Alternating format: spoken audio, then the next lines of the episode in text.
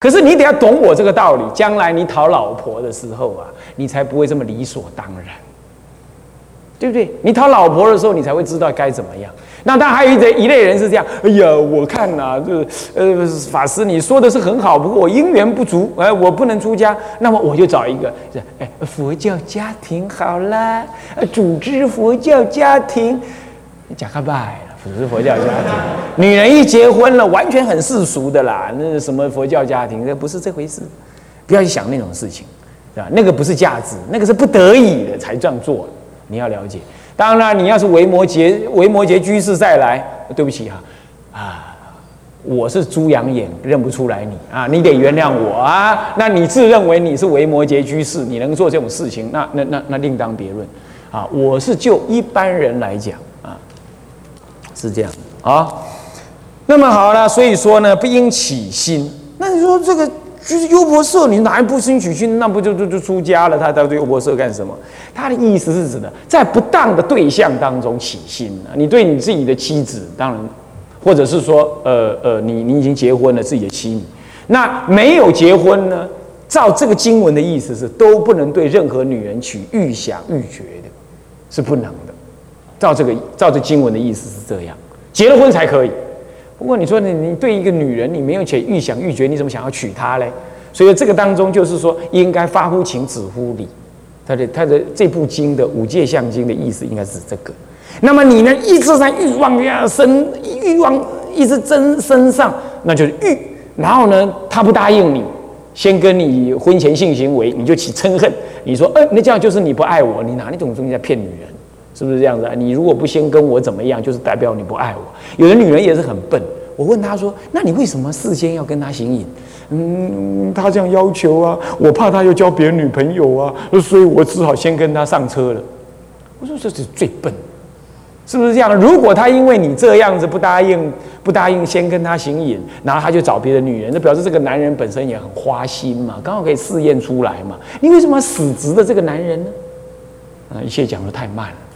是不是？所以很多人年轻人呐，他是男人是为了欲望而欲望，女人是为了感情而欲望，为了为了为了抓住那个感情，好了，我就跟你如何了？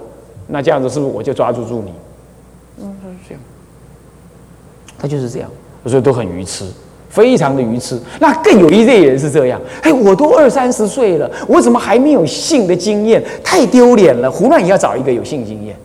那这是世间人讲的话，你你可不要这样想。你哪怕你今天都四十岁了，没老婆，没老婆就好，那也可以。你就算你不出家，你就是寺庙里当净人，你也不要去胡乱的找什么性经验啊，这个有有这个必要吗？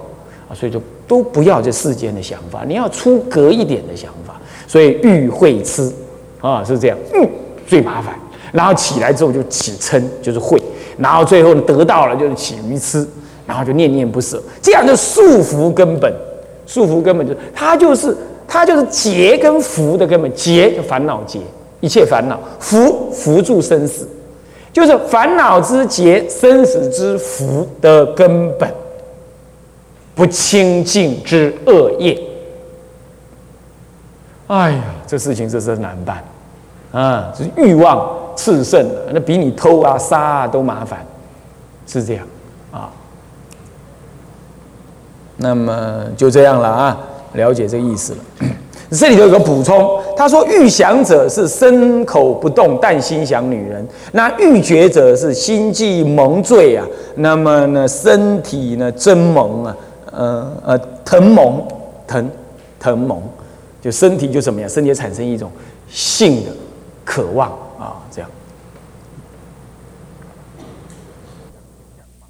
想那个名言，想那个相貌。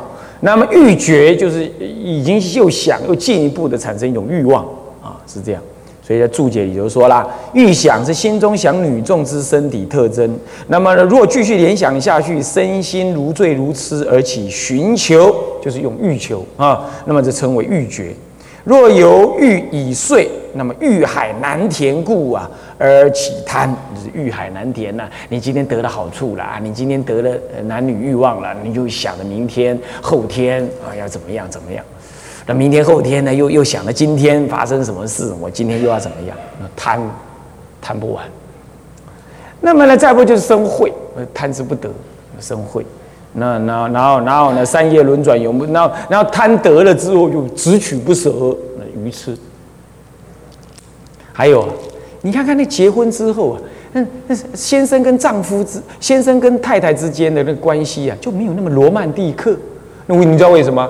因为那个爱啊，那个男人类认为的这种爱啊，是一种内在的神秘感所造成的一种渴求。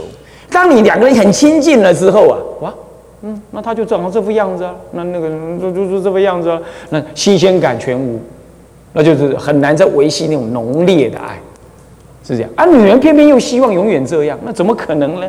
男人还要有事业啊，管家庭啊，还有管事业啦，外面奔波劳累了，然后他就不会了，所以说慢慢的家庭就会有困扰，男女之间的对于感情的需要永远是追不上来，永远对不上来，所以天底下美满的家庭不多，原因就是这样，都是总是有一些哀哀怨怨、不愉快的事情，就是因为这欲望完成了之后啊，彼此渴求的东西不一样。那么呢，那个刚开始结婚之前那种爱染，是因为距离，他不是你的，你不是他的，那种求不得的时候所诱发出来的一种贪婪心特别强烈，那你就不要被那个骗了嘛，那非得这个样子，觉得哇，你你没他活不下去，那完全是被骗了。男子汉大丈夫，那怎么会这被这种东西所骗？真是太差劲，真是太差劲啊！讲也没有用了，我看是言者谆谆，听者渺渺。嗯，世中犯邪淫者有四处，他现在开始讲邪淫了啊。那么邪淫有四处，是四处是四种对象：男人、女人、黄门二根。你说，哎，男人对男人也会犯呢？当然会哦。那男人对女人会，男人对男人也会啊。男人对黄门，男人对二根。女人者，人女、非人女、畜生女，通通算。这里头就没有差价哦。没有差价，你说哎，对畜生女是犯中可悔罪，没有，因为欲望这件事情啊，受热都相同，就好像你偷的钱偷的都一样多，意思一样，所以不分哦。哪怕你跟畜生女行淫哦，你说畜生你是不是变化成人？不，不一定要变化成人，哪怕他是猴子、猩猩，你跟他行淫，通通正犯，要特别小心，特别注意。哪怕你跟男男人，男人在军队当中啊。监狱里头啊，常常会有这种事，那也一样正犯。哦，这特别小心，这点没有差价啊。只要有四处，男人、女人、黄门二根，女人、人女、非人女、畜生女，就很容易懂啊。那么呢，无论会变化不会变化，通通算；会变化人形不会变化人形，通通算。那么男人则是人男、非人男、畜生男也算。再来，这个这个这黄门二根亦同于上类，有男黄门、女黄门，男二根、女二根就没有男跟女了。不过有一种是男人看起来男人的二根，看起来像女人的二根，二根懂吗？就有男众的生殖器，有女众的生殖器，它都能作用，是这样子的啊。那这样叫做二根啊。那黄门是什么呢？黄门基本上是指一种性功能有某种程度的障碍。但不全然不能行淫，是这样啊？你性功能有障碍，不等于他没隐心哦，这这你要弄清楚。那性功能有障碍，包括男根不能够呃不能够行性行为，他可以用口道，他可以用大便道，是这样子的，所以他照样可以跟男人跟男人行淫，一样是可以的，所以这些都算进去。那么这里就讲了，注解里就说什么叫黄门呢？那男根损坏之人。呃，也不一定全然叫损坏，就是有时候不完整。你看它里头写的《十诵律》讲的黄门分五种，一种生黄门，天生不能行淫。天生不能行淫，有一种是是因为他的男性激素出问题，呃，二方面就是他的这个男根有问题等等，都都不管了，反正就不能行淫。那不能行淫不代表没隐心哦，一定要务必弄清楚，不是代表没有淫心哦。所以他不能用男根行淫，他可以用口道。用大便道，所以说为什么会跟黄门行淫？原因是这样子，懂吗？好，好，那么第二叫半月黄门，就半月能行淫，半月不能行淫，是这样，因为他的生理期的生理的作用的关系，使得他只能这样啊。第三种度黄门，度就见他人行淫，他才会产生一种产生一种性兴奋，见他人行淫啊，这样子他才会。所以它变成是先得被诱导，然后才行引。然后第四种是变黄门，行引的时候呢，呼吸难根，啊，呼吸难根，它就变成好像像女人一样啊，是这样。那么行残黄门就是就是那个呃天生这个男根就腐烂，或者被虫咬到，或者是因为外伤等等，失去男根，这样知道吗？失去男根不会死人呢，好，那个睾丸破了才会死人，失去男根不会死人，是不是啊？啊，那上次报纸还有写的那个夫妻行淫呢，那个那个太太把丈夫的男根弄断了，赶快急救。啊，她她丈夫的一副很不很不愉快的样子啊，很难看啊，就这样。那这样不会死人，不会死人。好，OK，那么就是这样喽。这个佛门里头，你务必要知道，佛门里头是居士学佛的人，因为他想要解脱，所以佛陀才讲这些离淫欲之事。对于世间不学佛的人来讲，我们要倒过来，要跟他讲正淫之事。这是不同的，所以孔老夫子他就讲正淫之事，因为有了正淫，那男欢女爱得到了适当的疏解跟安排之后，这个社会国家就稳定。所以，我们我作为一个出家人，我今天坐在这里，对于要修道的人，我当然极力的称赞离欲，并且呢，对于欲望呢，我我说明它的不当。但是如果哪一天你在电视上面看到我，我要教人家说，哎，夫妻应该怎么样相爱才对？那你不要觉得我我这个人好像怪，不是，因为那对象不同。这个社会之所以会乱，并不是因为说有夫妻关系，而是夫妻关系不稳定、不健康。男人爱爱超过他能爱的，女人不守护自己的丈夫。然后呢，透过网络，透过这种社会的多元呢，他颠倒，然后呢，彼此感情混乱，问题会出在这儿。所以说，这个要话要分两头说。人天秤的，那我们当然当然就跟他讲，好好的正淫，啊，这就是人伦之常。儒家这样讲。可是佛门里头，针对于所谓离欲修道的，当然我们要说的是说离欲，赞叹离欲。而呵斥欲望的不实虚假，这样诸位了解吗？如果哪一天你觉得你实在是不适合修道，那你就去讨老婆了，那你就应该正义，那你就应该好好的怎么样？注意跟夫妻的你们夫妻之间的关系是应该要经营。夫妻讨了彼此结了婚了，那并不是说结了婚了就哎，她是我老婆，我是她老公，好了没事了，生小孩了，反正生小孩了还能怎么样嘛？不是还能怎么样？是夫妻关系还得在经营，并不就这样摆着。哎，唯有这样，你将来继续在家学佛，你才学得好。哎，这又是另外另外一种范畴。但今天不适合讲这个，只是说，因为我前面有讲那个，你们不必怀疑说，哎，是不是我极端主义啊？说啊，不应该有世俗生活。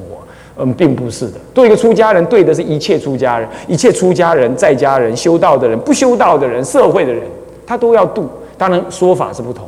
如果是属于那一类，那我们立场是不一样的。OK，这样了解吗？好，再来，若优不色与人女、非人女、畜生女三处行邪淫，犯不可悔。行邪淫了，这里讲邪淫了，对不对？那么若人男、非人男、畜生男、黄门二根二处行淫，犯不可悔。若女人如果是优婆塞是男人，那你跟人女、非人女、畜生女，你三处行淫，大小便道、口道，这三处行淫，那当然就叫邪淫，行邪淫呢。好，那么就犯不可悔。那如果是人男、非人男、畜生男、黄门二根这些，只能够大便道跟口道，所以是二处行淫，犯不可悔。那怎么样叫做犯不可悔？这里头是有隐心、是道、是睡、受乐、是睡就入毛头许，然后入只要入毛头许就算了，不管你受不受乐，只要入四岁就是入了了毛头，就是你你的根入了，或女人来讲是被男人的根入了，这样就算，好这样就算了啊。那么这样子呢，就算是犯邪淫。那到底什么是邪淫？这里没有定义啊。什么是邪淫呢？跟自己的太太、跟自己的先生算不算邪淫呢？算不算邪淫呢？也有可能邪淫，在不当的时间、不当的地地方，就有可能邪淫。好，那么呢？不过这个机会我们比较少说。一般来讲是说，夫妻以外的男女性行为，几乎都名为邪淫。那这事情很麻烦了。那这样说啊，跟女朋友基本就是，为什么呢？因为律上说，彼此有法有人在守护。那么你不是他的守护者，那么你跟他行淫，就是所谓邪淫。你比如说，你的女朋友。你女朋友她不是你守护的，她又不是你的人，她不惯你的性，她是他爹守护，他娘守护，他爹娘都死了，还有国家守护，他哥哥他弟弟守护，是不是这样的？最后还有个道德在守护。那如果你太太嘞，你太太今天受八关斋戒，有法在守护，你跟他行淫，你算犯邪淫，这样听得懂吗？所以说跟自己的太太也会邪淫，原因在这。再来，在不当的地方行淫，在很庄重的地方，佛殿就别说了，呃，祠堂啦，那个祖先牌位前面啦，客厅啦，这种这种地方，这种地基本上律严格的说也叫邪淫，他必须在行淫之处，那卧房，那这个现代人就有问题喽，你们自己要注意了。所以想一想，实在讨老婆没什么兴趣啊，很麻烦的，还得要等一下看时间的。呃，夫夫这个父母的双方父母的忌日，老婆怀孕生大病，你生大病，他生大病，呃，这个这个师傅的呃这个生日，呃，这个这个三宝的生日，佛菩萨生日，啊，大好天，呃，不大坏天，打雷雨，啊，或者是天摇地动地震，啊啊，或者是什么呃，我们祖先的忌日，初一十五，啊。八关斋，呃，六斋日、十斋日，通通不能行淫。一年到头算一算，没几天可以行。扣完话，呃，是这样。那严格的是有这么多哈，后面有写到，我都不要行淫。那印光大师也也有也有也有也有讲到这个啊。不过大体上是主要是指地方啊，时呃时机比较律上讲的比较少。那么。所以说什么是邪淫？就是说有法在守护，有人在守护，而那个守护者不是你。简单说，丈夫不是你，那就不是。换句话说，如果有人是娶妻加娶妾，可不可以啊？可以的。为什么？因为妾是你守护，还是你守护啊？你说哎，法律有重婚罪，那是法律的事。就律上来讲的话是这样，那你守护她的这个女人被你守护。周边的任何人都同意这个女人是你守护的，那这样的话行淫是可以的，这样懂意思吗？这样就不算邪淫。所以人守护跟法守护，所以说万一你太太呃受八关斋戒，那这样是不能行淫啊，自己要搞清楚哦啊，这就是邪淫啊，这就是邪淫。好，还有是国家守护，他算是孤儿，国家守护。你看现在我们有儿童保育法，对不对？那个你哪怕你跟儿童行淫的话，即便他同意的，也不你也是犯刑法，意思一样。那是法在，也是国家法律守护，即便是孤儿亦复如是。啊，所以说这些呢，就就就就就就你们自己要弄清楚，啊，务要务必要弄清楚。当然呢，有一种情况，那就那就那就怪怪了，比如说已经是未婚妻了，到底算不算守护？一般来讲算守护了。以一般来讲算熟，这第一种。第二种，又有人问我说：“哎，这是很刁钻的问题。”他说：“哎，如果他爸妈也同意，啊，我爸爸妈妈也同意，啊，那大家都同意，那那那这样子算不算那个女的算我守护呢？”这个是很难说的，这个就有点模糊。所以啊，是啊，没有错。本来爸爸妈妈守护他，爸爸妈妈守护你，现在守护的人都同意了，可是，在法律上算不算守护呢？那问题是法律上也可以超越，彼此认定，彼此守护。如果彼此约定好了，就是决定要嫁娶，就是对方，或许可以开源呐。律上没讲的这么这么多了啊，我不敢确定。但是有人开始会觉得，有些法师会觉得说，嗯，刚刚我这种讲法会太严啊，然后他会认为说，搞不好这种说好了之后就可以。嗯，我我没有说可以哈，我如果说可以，就等于支持你们就这样做。我只是觉得说，现在有人开始有这种想法啊。因为私心不一样了嘛啊。好，那么若发心欲行淫，未合合者犯下可悔罪，当然是了。若二生合合，子不饮犯中可悔罪，这也很容易理解嘛，对不对？因为所谓的不可悔，是你的根入他的根，你就入多少没有多少，碰到入毛头许，像那个芝麻一点点那个宽度就算了，这样知道吗？所以这简直就是碰到就算了了。好，但你都还没有碰之前。通通叫做可中可毁，都还可以刹车，懂的意思吗？刹得住我，刹得住刹不住我不知道。但是我告诉你这样，你就务必哪一天真的发生这种事了，你要刹车，啊，那就可以在这个时候地方注意啊。那么如果你起心动念欲行隐了，想要去行隐而未合合，就是已经彼此对镜，然后想要行隐未合合，身体都还没有碰。你你自己躺在那里想，那个女人在远远处，你在那里想，那不叫做不叫做为和合啦，那个根本人不在眼前嘛。好，那个只能说这个一个择心的产，就下品的淫念这样而已，那不算犯戒。我现在讲的这个时候，人都在对，都彼此对着，然后已经说好了有那个意思要行淫，可是还没有动，身体还没碰，这些都叫做远方便啊。所以说下下可悔罪。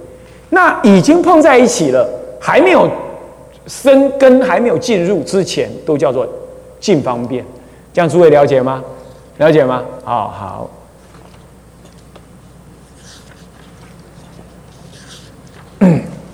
那至于他这里举了一个例子哈，举了一个例子，就是说，哎，那个男的在那边房间里，这个女的在这间房间里。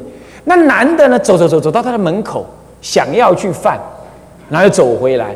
呃，老老律师是说这叫近方便，其实这是远方便，因为根本没有对镜，懂意思吗？他也不知道你走到他们房间来，那都只能算是你内心在想，其实那叫做远方便。要讲近方便是开了门了，彼此说好了，这个时候就近方便，往前走往前走都还在近方便，一碰那一刹那开始，呃呃往前走往前都要远方便，往啊一碰到了开始是近方便，一直到达。行隐真正行隐之前就叫近方便，是这个意思。所以当时他走到那个门口那里呀，老老律师是说那叫近方便了，其实那是远方便啊。不过他讲的比较严苛一点，是慈悲啦，怕你们哎呀走到门口就停不住了，干脆叫你们不要走到门口去啊。这样了解吗？啊，好。若忧不赦，悲死以配嫁有主。哦，这是有主了，有守护主了。于中行邪淫者，犯不可悔罪，这就很容易理解，对不对？为什么是邪淫？因为这个悲女虽然是你的悲女，不过她已经有更重要的护主了嘛，对不对？她已经有丈夫了，懂吗？那有护主了，那你又去侵扰她，那就正犯邪淫了，那是有主的啊。那么呢？于侵犯，如上说，于侵犯就是说碰到啦，还没有行淫啦，或者是两人说好还没有动啦这一类的啊。那么三处者，口处、大小便到处，那这是刚刚我已经讲过了。于是三处，余处行欲者，皆是可悔。在这三处以外的其他地方行淫啊，那么当然这个呢，不管你有没有有没有兴奋感，有没有出经都不管。只要有这些动作，通通犯小可呃，通犯中可悔罪啊，是这样。那么大小便处也不管你有没有受乐，有没有出经都不管，只要碰入就犯不可悔，很严重哦，很严重啊，要小心啊。若优婆塞悲死未配嫁于中非道行淫者，犯可悔罪，后生受。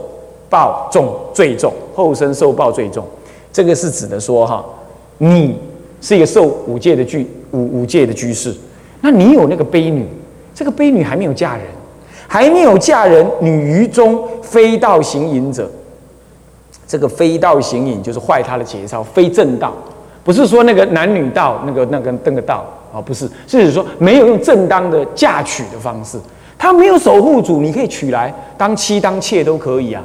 对不对？你不要这样做，那不要这样做。他有父母算守护啊，是不是这样子啊？当然，一般也没有父母守护，有的婢女是没有父母的啦。但但是这个已经坏他名节，那么这个都算是邪淫，这个是犯的是可悔罪了，不不正犯邪淫，不正犯邪，因为他基本没有守护主了，就不犯正不正犯邪淫，这样懂吗？这样懂意思吗？啊，不过现在好像基本没有了吼，基本没有这种事。你说哎，菲佣，菲佣的不一样哦，菲佣人家有爸妈做守护主哦，那卑女古代的卑女是爸妈不做守守护主，已经卖给你了，你懂意思吗？那菲佣不是的嘞，菲佣她是来了两三年，她就回去了，她有爹娘，哪怕她还有丈夫的嘞，你就不乱来一通，懂吗？啊，这这这个卑女跟那个卑女是不同的啊，啊，懂这个道理。好，那么这个是犯可悔罪，后生。虽然是可悔，罪名很轻，可是后生受报最重，最重啊，这个是糟糕的啊，懂不懂？好，那么就讲到这儿了啊。好，我们下一堂课再说啊。向下文长，赋予来日，我们回向众生无边誓愿度，烦恼无尽誓愿断，法门无量誓愿学，佛道无上誓愿成，自归佛，当愿众生体解大道，发无上心，自归依法。当愿众生深入经藏，智慧如海；智归一生，当愿众生同理大众，一切无碍。愿以此功德庄严佛净土，上报四重恩，下济三途苦。若有见闻者，悉发菩提心，尽此一报身。同生极乐国。南无阿弥陀佛。南无阿弥陀佛。南无阿弥陀佛。